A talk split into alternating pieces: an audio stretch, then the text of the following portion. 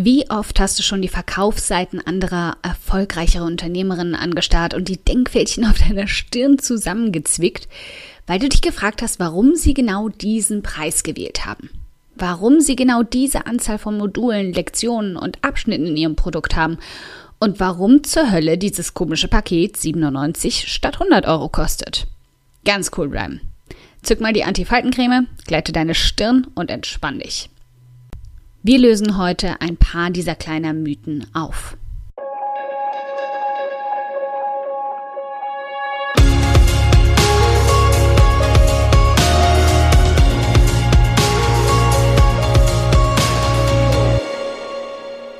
Hi, ich bin Karina, Gründerin von Pink Kompass um 180 Grad und der Feminine Jazz und teile hier im um 180 Grad Audioblog alles mit dir, was in meiner Selbstständigkeit funktioniert und was nicht. Wir knacken meine Strategien rund um Marketing und Mindset, denn Erfolg beginnt in deinem Kopf.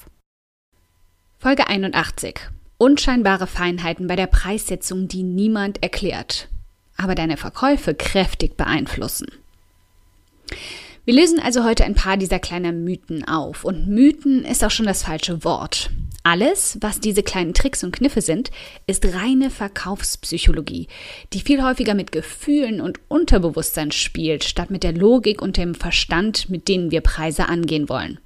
Du bist nämlich die Einzige, die sich darüber den Kopf zerbricht. Deine und meine Kunden und potenzielle Käufer denken darüber gar nicht nach. Aber was du nicht unterschätzen darfst, ist der Teil, der unbewusst bei ihnen abläuft, während sie lässig durch deine Verkaufsseite scrollen und beim Kaufbutton landen. Ganz abgesehen von jedem einzelnen Wort, das sie beeinflusst, aber ein komplett anderes Thema ist, beeinflusst sie jede einzelne Entscheidung, die sie auf einer Verkaufsseite treffen sollen. Und das sind, ohne dass es dir bewusst ist, jede Menge.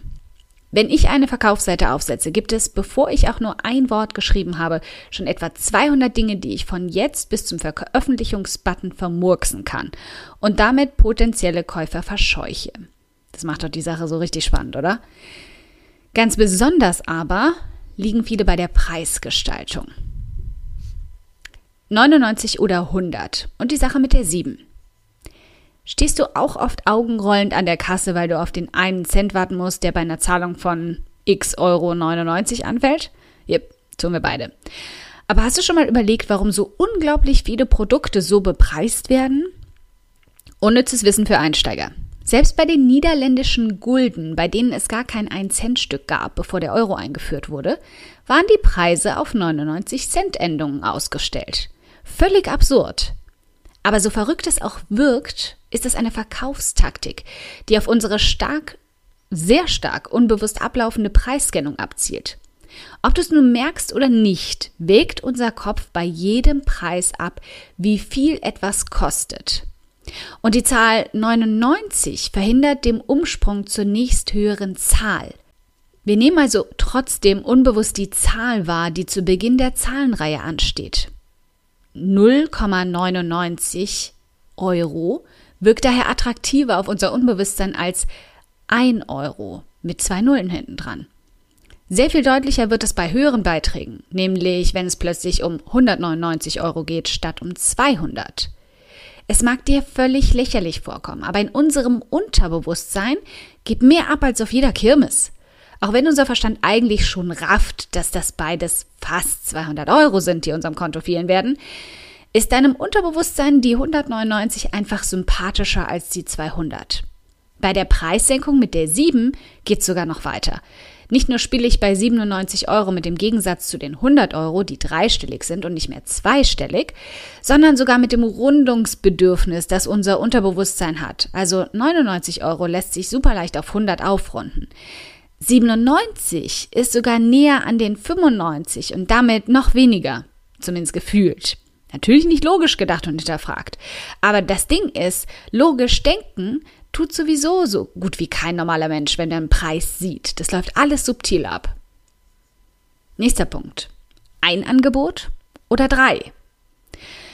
Kaufe ich's, kaufe ich's nicht? Kaufe ich's, kaufe ich's nicht? Genau bei dieser entscheidenden Frage landen die meisten unserer idealen Zielpersonen am Ende unserer Verkaufsseite. Wie du ihnen diese Frage abnehmen kannst? Indem du sie umwandelst. Statt sie sich fragen zu lassen, ob Sie dein Angebot kaufen wollen, lass Sie sich fragen, welches Paket davon Sie kaufen wollen. Damit schrumpft die Möglichkeit, dass Sie ganz ohne dein Produkt in der Hand wieder verschwinden, nämlich enorm. Mach ihnen attraktive Angebote, schnür verlockende Päckchen mit absolut hilfreichen Inhalten, noch mehr Boni und noch mehr Unterstützung. Danach können sie gar nicht mehr anders als zuschlagen. Nächste Frage. Der Zahlungsplan. Ja oder nein? Diese Frage hat weniger mit Verkaufspsychologie zu tun, auch wenn ganz klar ist, dass mehrere kleinere Zahlungen definitiv attraktiver für deine Kunden sind als eine Monsterzahlung. Hier geht es aber eher darum, wo deine eigene Schmerzgrenze ist, was mögliches Ghosting angeht. Bei einem Zahlungsplan besteht die Möglichkeit, dass sich dein begeisterter Käufer einfach ins Nichts auflöst, sobald die zweite Zahlung ansteht. Auch wenn wir grundsätzlich vom Guten im Menschen ausgehen und sich das bei 80 bis 90 Prozent auch bestätigen wird, gibt es da immer diese eine Person, die die Zahlungen einstellt. Weil sie doch am nächsten Tag merkt, dass sie das Geld für dein Produkt gar nicht hat, egal wie genial es ist aber wie im Süßigkeitenladen nicht die Finger davon lassen konnte. Oder weil plötzlich das Auto kaputt geht, sie ungeplant Steuern nachzahlen muss, sie das nächste Shiny Object Syndrom gepackt hat oder was auch immer. Das Konto will einfach nicht mehr. Und diese Fälle werden vorkommen. Stellt sich also einfach nur die Frage, gehst du das Risiko ein, eine faule Pflaume in deinen Warenkorb einzuladen, wenn du dafür aber auch einige gute Pflaumen zusätzlich einsammelst? bleibt ganz deine Entscheidung und die Frage, ob dein Einkommen das wegstecken könnte. Und nun zum knackigen Abschluss. Wie bei allen Themen rund ums Online-Marketing gibt es auch hier wieder unterschiedliche Meinungen und Ansätze. Also denk daran, ich bin nicht die ultimative Quelle und alles, was ich dir an Ratschlägen in die Hand drücke, sind genau das. Ratschläge, kein Gesetz. Wenn es dir also zu albern ist, 99 Euro statt 100 Euro zu verlangen, dann lass es.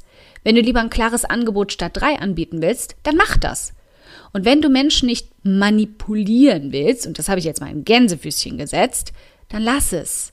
Aber Tatsache ist, auch du greifst unwillkürlich im Supermarkt zur Dose Bohnen für 0,99 Euro statt nach der für 1 Euro.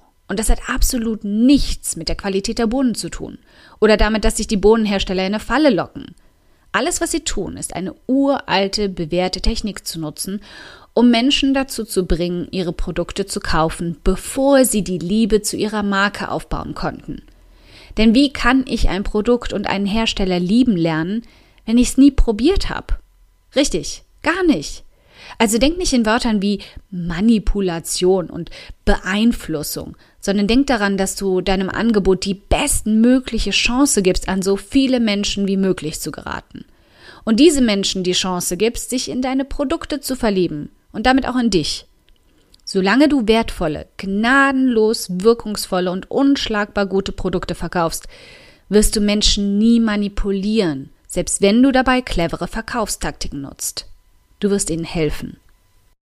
Ein dickes Dankeschön, dass du heute beim um 180 Grad Audioblog dabei warst.